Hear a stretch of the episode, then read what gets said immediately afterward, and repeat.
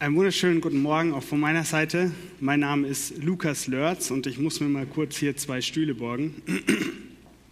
Ich hoffe, das ist okay für euch. Ihr kriegt sie auch nicht mehr wieder. Ja, ich freue mich, ähm, bei euch zu sein. Die FEG Fischbacher Berg. Ich habe schon viel von euch gehört, weil. Lass mich doch erstmal ausreden. Ich habe schon viel von euch gehört, weil ich einige ähm, Studierende kenne, die in den letzten Jahren sich hier eingebracht haben, die Teil von euch waren, Teil von euch sind.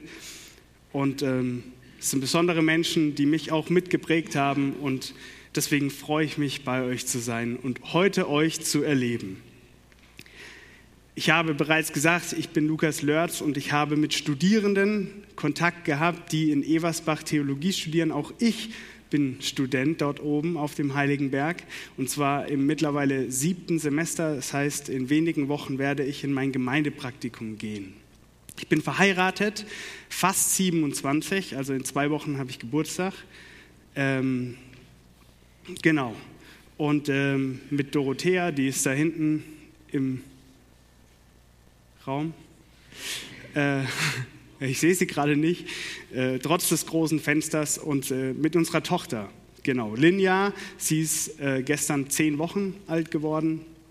Und ähm, das heißt, ich bin auch in einer ähnlichen Situation wie euer Sebastian, ähm, nur dass ich nur eine Tochter habe und jetzt nicht mit drei Kindern unterwegs bin. So viel zu mir. Ich komme gebürtig aus Karlsruhe, das heißt gerade eben der Akzent äh, von, von euren neuen Gemeindemitgliedern, der hat mich doch sehr heimatlich gefühlt, obwohl ich Partner bin. Ja?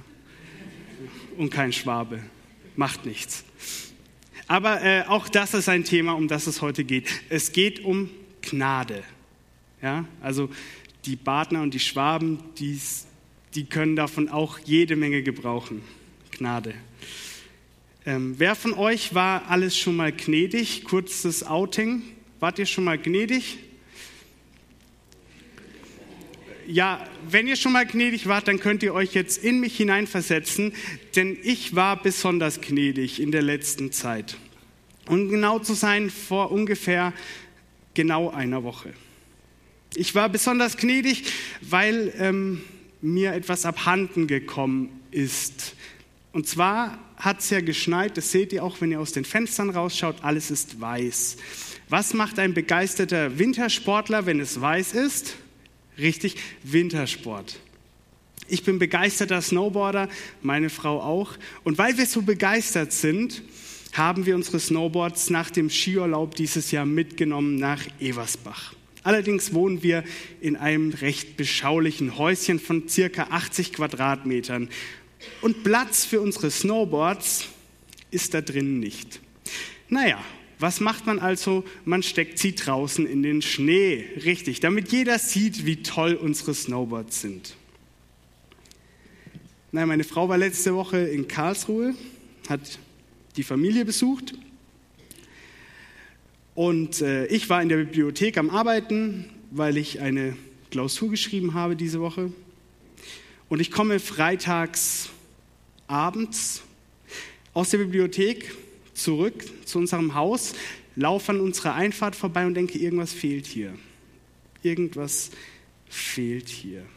Naja, ich schaue nochmal genauer hin und merke, okay, hier fehlt nicht nur irgendwas, hier fehlt ein Snowboard. Mein Bauch krampft sich so zusammen. Hätte ich die Snowboards doch im Schnee liegen gelassen und sie nicht in den Schnee gesteckt, geht mir durch den Kopf. Naja, Jetzt haben wir ein Snowboard, dachte ich, meins. Das von meiner Frau ist weg. Aber sie wollte ja eh nicht mehr snowboarden, weil es zu gefährlich sei, jetzt wo sie Mutter ist. Naja, ein Snowboard fehlt. Am nächsten Tag gehe ich einfach mal ja, auf den Eichholzkopf, das ist unser Hausberg, an dem auch ein Skilift existiert, um zu gucken, ob da unser Snowboard ist. Vielleicht fährt es ja irgendwie darunter. Samstags finde ich es nicht.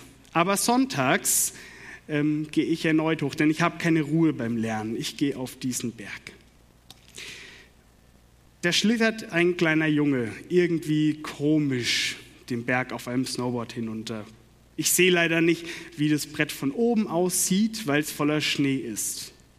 Aber einen kurzen Augenblick blitzt die Unterseite auf. Das ist es. Das ist das Snowboard meiner Frau. Und den Jungen da drauf kenne ich auch. Der ist aus meiner Nachbarschaft.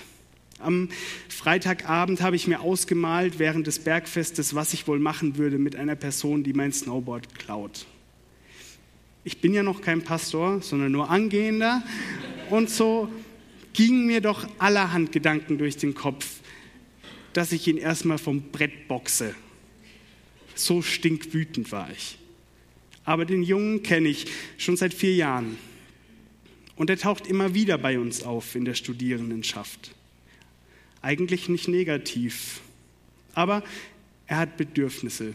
Das ist mir von Anfang an aufgefallen. Naja, ich war gnädig zu ihm. Ich bin zu ihm hingegangen, habe ihm gesagt, ich hätte gern mein Snowboard wieder. Er erklärte mir, dass es von einem Freund sei. Ich sage, er soll mir keinen Scheiß erzählen und mir mein Snowboard wiedergeben. Er sage, er behauptete, es sei von einem Freund. Was mache ich jetzt? Was hättest du gemacht? Ich habe ihn vor die Wahl gestellt. Ich habe ihm gesagt, wir haben zwei Optionen. Option Nummer eins, ich rufe jetzt die Polizei und dann kriege ich mein Snowboard wieder. Option zwei, du gibst mir mein Snowboard wieder und wir gehen jetzt einen Kakao trinken und reden darüber. Komischerweise hat er sich für Option zwei entschieden. So gnädig war ich zu ihm. Ich habe mein Snowboard wieder, beziehungsweise Snowboard meiner Frau und so kann sie jetzt auch nächstes Jahr wieder Snowboard fahren, ob sie das will und nicht. Es geht heute um Gnade. Und vielleicht hast du gemerkt, dass ich in dieser gesamten Geschichte etwas Ironie, etwas Sarkasmus mit reingenommen habe. Ich war besonders gnädig. Im ersten Moment mag es diesen Anschein machen, ja. Wir haben darüber geredet, er und ich, der Kleine und ich, der Dieb und der Bestohlene. Und ich habe ihm versucht klarzumachen, dass es so nicht geht. Er kann nicht einfach sich Sachen nehmen, die ihm nicht gehören. Auch wenn er Wünsche danach hat, auch wenn er das unbedingt denkt, dass er das braucht und der sich schon immer ein Snowboard gewünscht hat und seine Eltern kaufen ihm keins und das stand dann da. Und ich habe versucht, von außen in ihn hineinzuwirken. Genauso ist Religion. Religion versucht von außen in dich hineinzuwirken. Ich verhalte mich anders und dann verändert sich mein Herz. Du verhältst dich anders, ich verhalte mich anders. Mit aller Kraft, allem Zwang versuchen wir uns anders zu verhalten, in der Hoffnung, dass sich mein Herz daraufhin, dein Herz daraufhin verändert. Das Schöne ist, dass das Evangelium von Jesus Christus anders ist. Nicht von außen nach innen, sondern von innen nach außen. Erst wird dein Herz verändert und dann verändert sich dein Handeln. Erst verändert sich mein Herz und dann verändert sich mein Handeln. Das ist Gnade.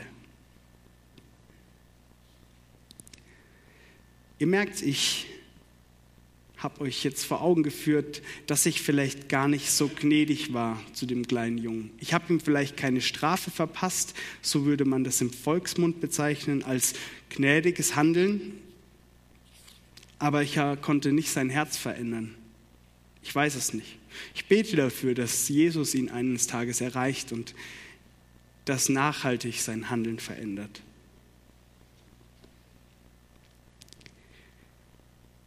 Ich möchte euch das fünfte Kapitel, ja, das fünfte ganze Kapitel aus dem Römerbrief vorlesen. Weil wir also aufgrund des Glaubens als gerecht gelten, haben wir Frieden, der auch bei Gott gilt.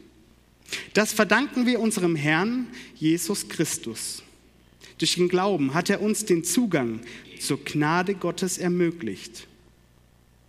Sie ist der Grund, auf dem wir stehen. Und wir dürfen stolz sein, auf die sichere Hoffnung zur Herrlichkeit Gottes zu gelangen.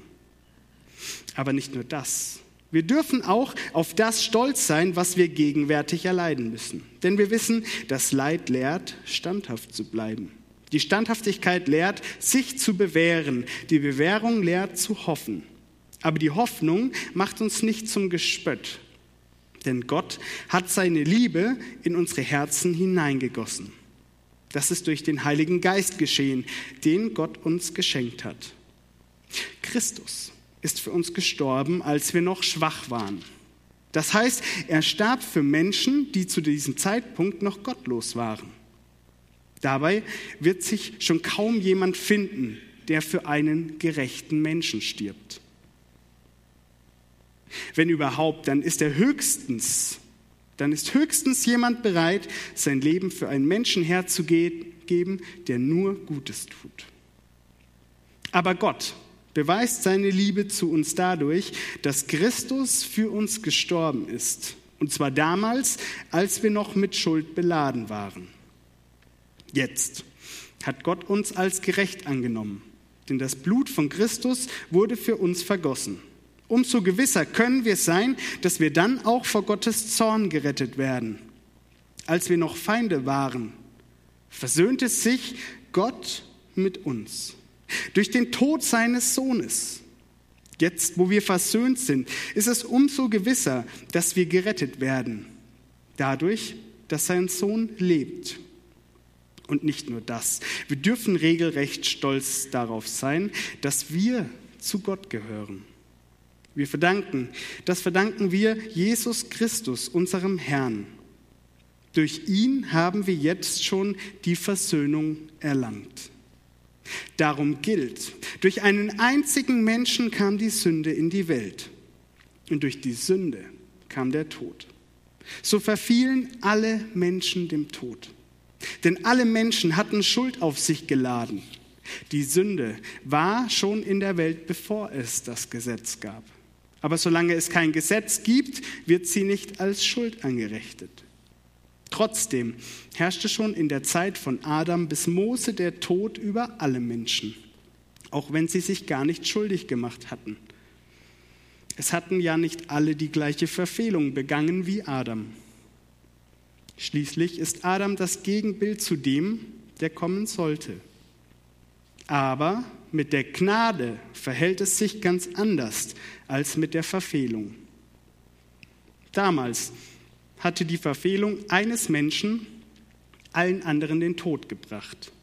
Das wird jetzt mehr als aufgewogen durch die Gnade, die Gott uns erwiesen hat. Und dieses Geschenk der Gnade hat der eine Mensch, Jesus Christus, für alle anderen erwirkt. Die Wirkung dieses Geschenkes ist völlig verschieden von dem, was sich aus der Schuld des einen ergab. Beim Gericht, das auf diesen einen Fall folgte, kam es zur Verurteilung. Aber die Gnade, die Gott für all die vielen Verfehlungen gewährte, führte zum Freispruch. Durch die Verfehlung eines einzigen kam der Tod, hat der Tod die Herrschaft übernommen, eben durch diesen einen. Umso mehr gilt dann von denen, die Gottes überreiche Gnade und sein Geschenk des Freispruchs empfangen haben, sie werden im neuen Leben zur Herrschaft gelangen, eben durch diesen einen Jesus Christus. Daraus folgt, durch die Verfehlung eines einzigen kam es für alle Menschen zur Verurteilung. Genauso kommt es durch die gerechte Tat eines einzigen dazu, dass alle Menschen als gerecht gelten. Und dadurch steht ihnen das neue Leben offen. Durch den Ungehorsam eines einzigen Menschen gerieten alle Menschen in die Gewalt der Sünde. Ebenso werden auch durch den Gehorsam eines einzigen alle Menschen vor Gott als gerecht gelten. Das Gesetz kam erst nachträglich hinzu, um die Verfehlungen schwerwiegender zu machen. Wo aber das Maß der Sünde voll war, da ist die Gnade über jedes Maß hinausgewachsen. Die Sünde übte ihre Herrschaft mit Hilfe des Todes aus. Genauso wird die Gnade ihre Herrschaft entfalten, indem sie gerecht macht.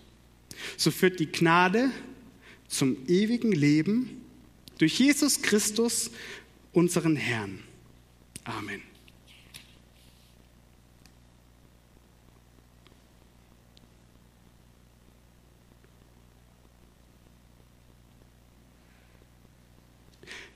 Du bist gerecht.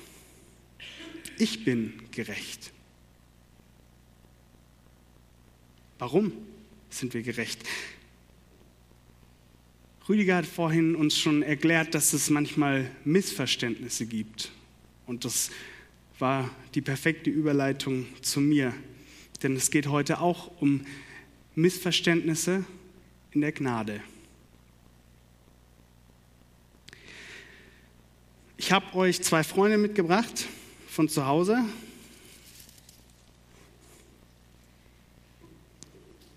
Ja. Also meine Frau war letzte Woche nicht da und ich war, eigentlich habe ich einen grünen Daumen, aber ich war etwas überfürsorglich. Wahrscheinlich auch nicht erst letzte Woche, sondern schon eine ganze Weile her, äh, dass ich meine Pflanzen zu viel gegossen habe. Jetzt sind sie etwas tot aber für meine Predigt genau das Richtige. Und zwar kann man Gnade missverstehen. Und zwar in zwei Richtungen missverstehen. Und ich glaube, in jeder Gemeinde findet man beides. Und zwar kannst du sagen, ich bin aufgrund meiner Werke gerecht. Wirklich? Wenn du sagst, du bist aufgrund deiner Werke gerecht, dann äh, gehörst du zu dieser tollen toten Pflanze, der gesetzlichen Pflanze, dem Moralapostel, der moralischen. Vielleicht sagst du auch, ich bin aufgrund meiner Gefühle gerecht. Dann gehörst du zu diesem hier fast doppelseitiges Klebeband, dem Gesetzlosen, dem Relativist. Es gibt viele Wahrheiten. Jeder Weg führt irgendwie zum Ziel. Wir sind allein aus Gnade gerecht. Warum haben wir die Gnade. Paulus schreibt es am Anfang von Römer 5. Aufgrund unseres Glaubens. Deswegen sind wir gerecht. Bedingungslos bist du gerechtfertigt. Denn Glaube ist kein Werk. Ja, nicht. Denn Glaube ist kein Werk, das dich irgendwie heilig macht. Dein Glaube ist die Antwort auf die Gnade, die Gott dir erwiesen hat, als wir noch, als du und ich noch Sünder waren. Damals ist Christus gestorben. Wir machen kurz einen Test. Ist äh, Gesetzlichkeit gefährlicher oder Gesetzlosigkeit? Wir befinden uns nämlich auf einem Pfad. Wenn wir dem Evangelium, wenn wir der Gnade Gottes vertrauen, dann balancieren wir auf Messerschneide sozusagen. Und das hat seinen Sinn, dass es sich links und rechts von mir befindet, die zwei toten Pflanzen, die gesetzliche und die gesetzlose, weil wir immer den Hang dazu haben, äh, uns in eine Richtung zu bewegen. Ja? In der Predigtvorbereitung habe ich so gedacht, mh, das äh, wird hundertprozentig vielen so gehen, dass sie gesetzlich sind, ich nicht. Und es wird sicherlich vielen so gehen, dass sie gesetzlos sind und ich nicht. Ich kann dir verraten, jetzt schon, in der Briefvorbereitung ist mir aufgefallen, dass ich ziemlich viel mit meiner Frau zu bearbeiten habe. Aber nicht sie, sondern ich. Denn beides ist gefährlich. Gesetzlichkeit und Gesetzlosigkeit.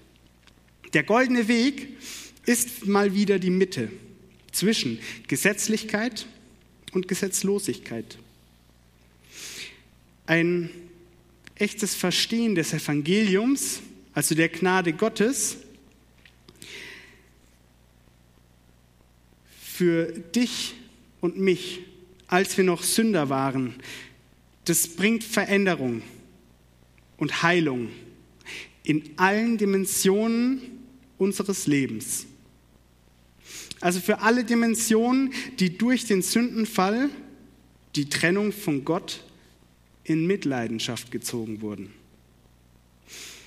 Ich will uns das anhand einiger Beispiele vor Augen führen. Entmutigung. Was würde ein gesetzlicher Mensch sagen, wenn du niedergeschlagen und entmutigt bist? Du verstößt gegen die Regeln. Tu Buße. Was würde ein Relativist, ein Gesetzloser sagen? Du musst dich einfach nur lieben. Lieben und annehmen.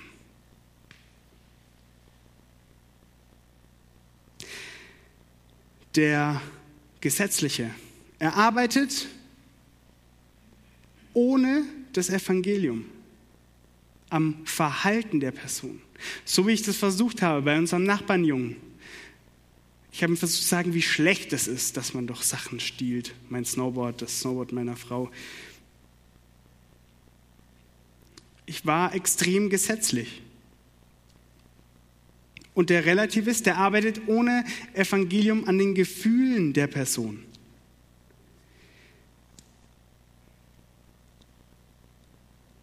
Aber geht es wirklich tief? Verändert das das Herz? Nein. Wie ich am Anfang euch schon gesagt habe, das ist religiöses Handeln. Das ist nur ein an der Oberfläche kratzen.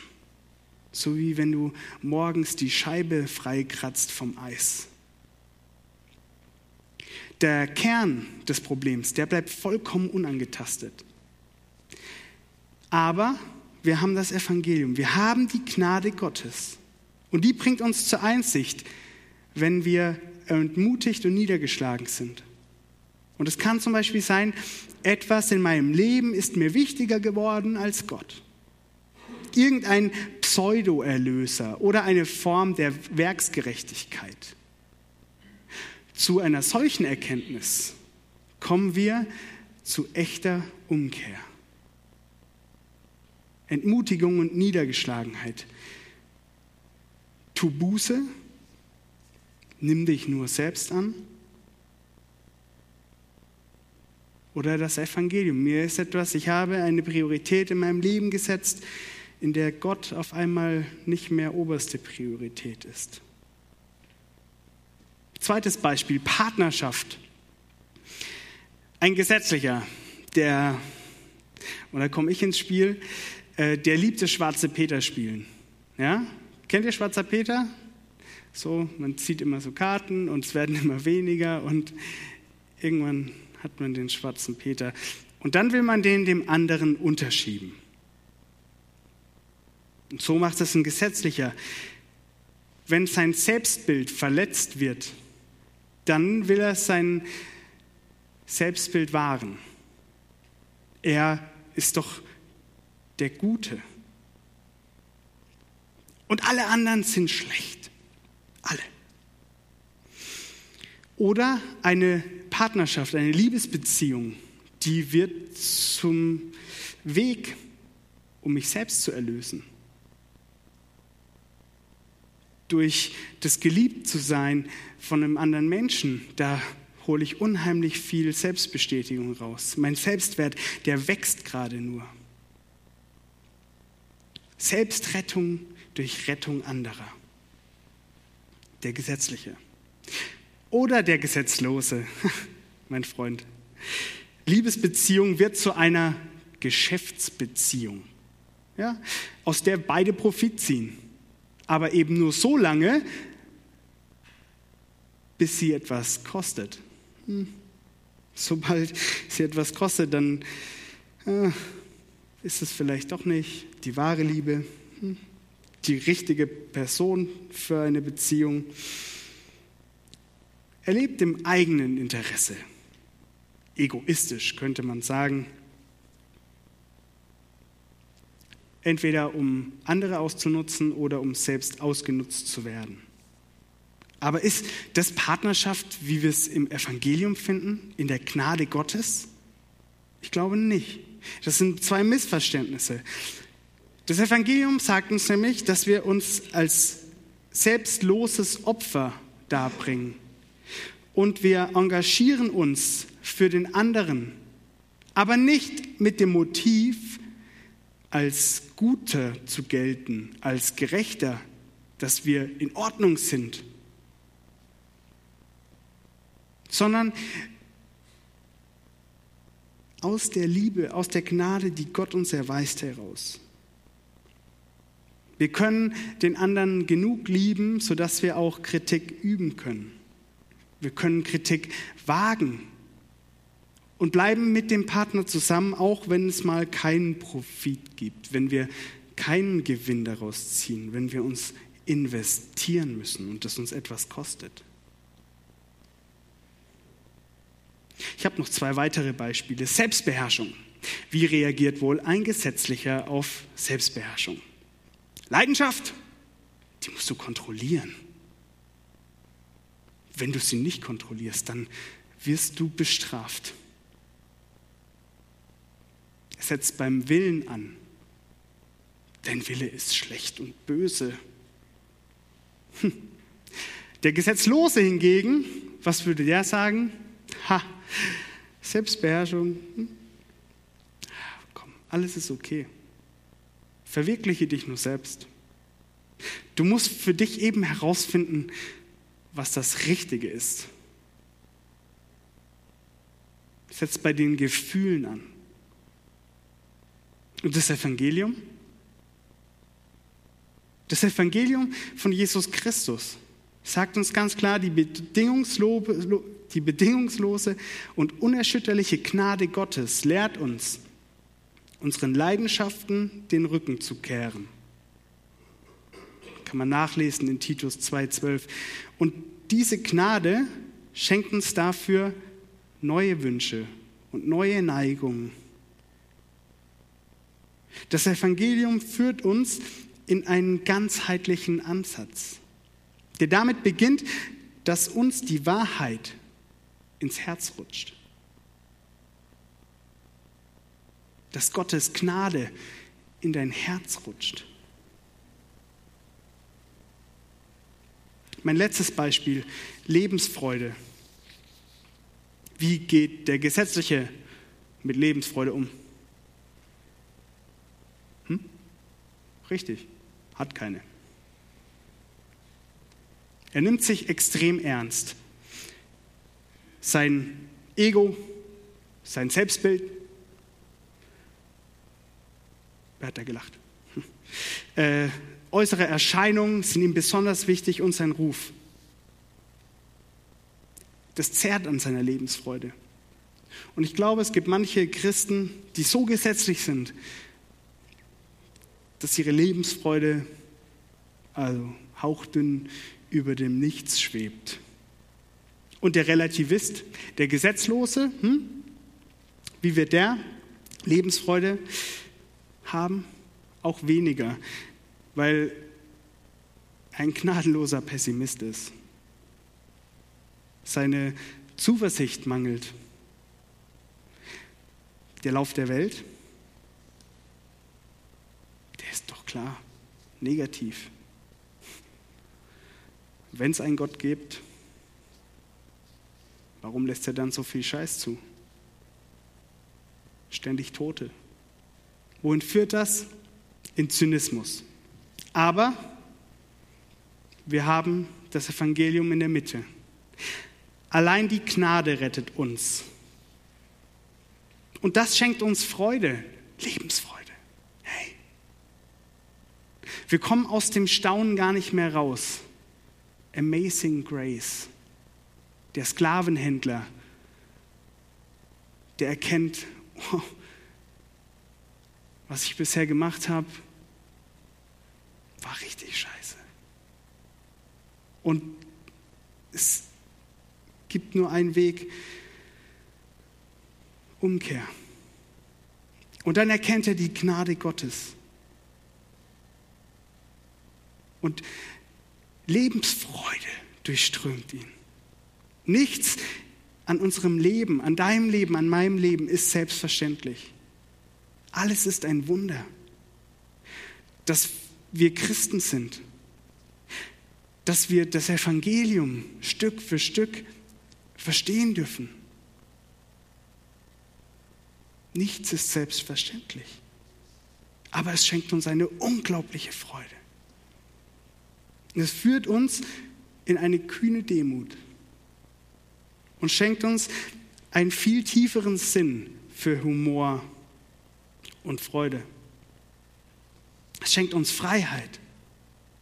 Wir müssen uns selbst nicht allzu ernst nehmen. Und wir haben Hoffnung für diese Welt.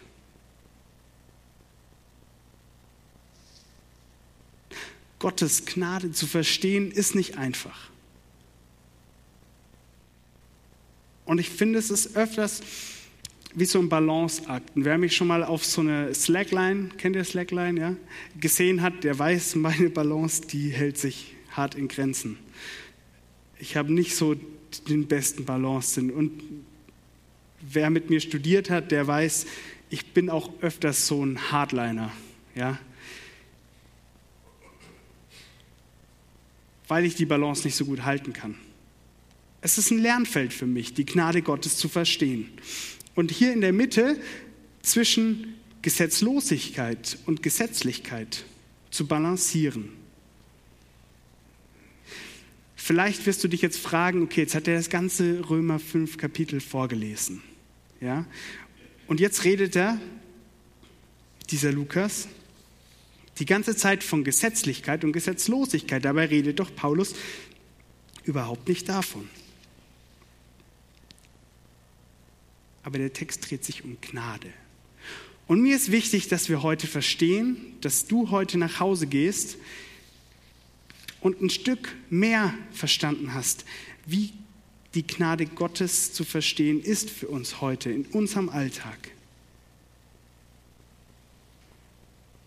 Ich möchte, dass du verstehst, dass Jesus Christus für dich gestorben ist, als du noch Sünder warst. Dass Jesus Christus auch für mich gestorben ist, als ich noch Sünder war. Dass er seine Gnade uns als Geschenk gibt, dass wir im Glauben annehmen und dabei nichts tun können, außer Glauben. Du, und das ist ja keine wirkliche Tat, sondern das ist ein Annehmen des Geschenks. Wie an deinem Geburtstag, wie an meinem Geburtstag, kriegen wir Geschenke. Und ja, wir sagen Danke und sind voller Lebensfreude. Gnade führt zum Freispruch. Du und ich, wir sind frei. Wir leben in Freiheit, in der wir uns zwischen zwei Polen bewegen. Und ich glaube, wir bewegen uns alle zwischen Gesetzlichkeit und Gesetzlosigkeit. Und ich glaube auch nicht, dass wir ganzheitlich immer einzuordnen sind, ganz gesetzlich, ganz gesetzlos, sondern ich, ich habe gemerkt in der Predigtvorbereitung, dass ich in vielen Fragen unterschiedlich agiere, aber dass ich in wenigen Fragen schaffe, die goldene Mitte zu halten. Gnade, schreibt Paulus, macht dich und mich gerecht. Und Gnade führt zum ewigen Leben. Und ich habe euch jetzt hier meine zwei toten Kumpels mitgebracht, ja. Ähm, die lasse ich auch gerne da, dass ihr euch immer wieder daran erinnern könnt. Und, und habe schon gesehen, ihr habt mir auch extra neun mitgebracht. Ja? Ähm, wenn du die goldene Mitte findest, dann siehst du nicht so vertrocknet aus oder so ver, äh, ertrunken, ne, heißt das dann, ertrunken aus, sondern wenn wir die Gnade Gottes Stück für Stück erkennen, dann wachsen wir zu so einem herrlichen Busch. Wir haben Leben. Nicht irgendein Leben. Wir haben ewiges Leben. Manchmal müssen wir Schritte zurückgehen. Manchmal müssen wir unsere Mitte wiederfinden. Und ich rede hier nicht von irgendwas Okkultem, von irgendeinem Zen-Buddhismus, wo man meditiert, um seine Mitte zu finden, sondern manchmal heißt seine Mitte finden, umkehren. Und dann aber auch in der Mitte anhalten und nicht auf die andere Seite laufen. Ich wünsche dir, dass du diese Woche nimmst, dir dieses fünfte Kapitel des Römerbriefs vielleicht so jeden Morgen einmal durchliest und dich fragst, was heißt Gottes Gnade für mich? Und ich wünsche dir, dass du ermutigt daraus gehst. Ich wünsche dir, dass du Gottes Frieden spürst, Gottes Freiheit erfährst, dass du Lebensfreude hast. Weil dieser Gott mit dir unterwegs ist. Auch wenn wir manchmal mit dem Heiligen Geist vielleicht die ein oder anderen Probleme haben. Auch wenn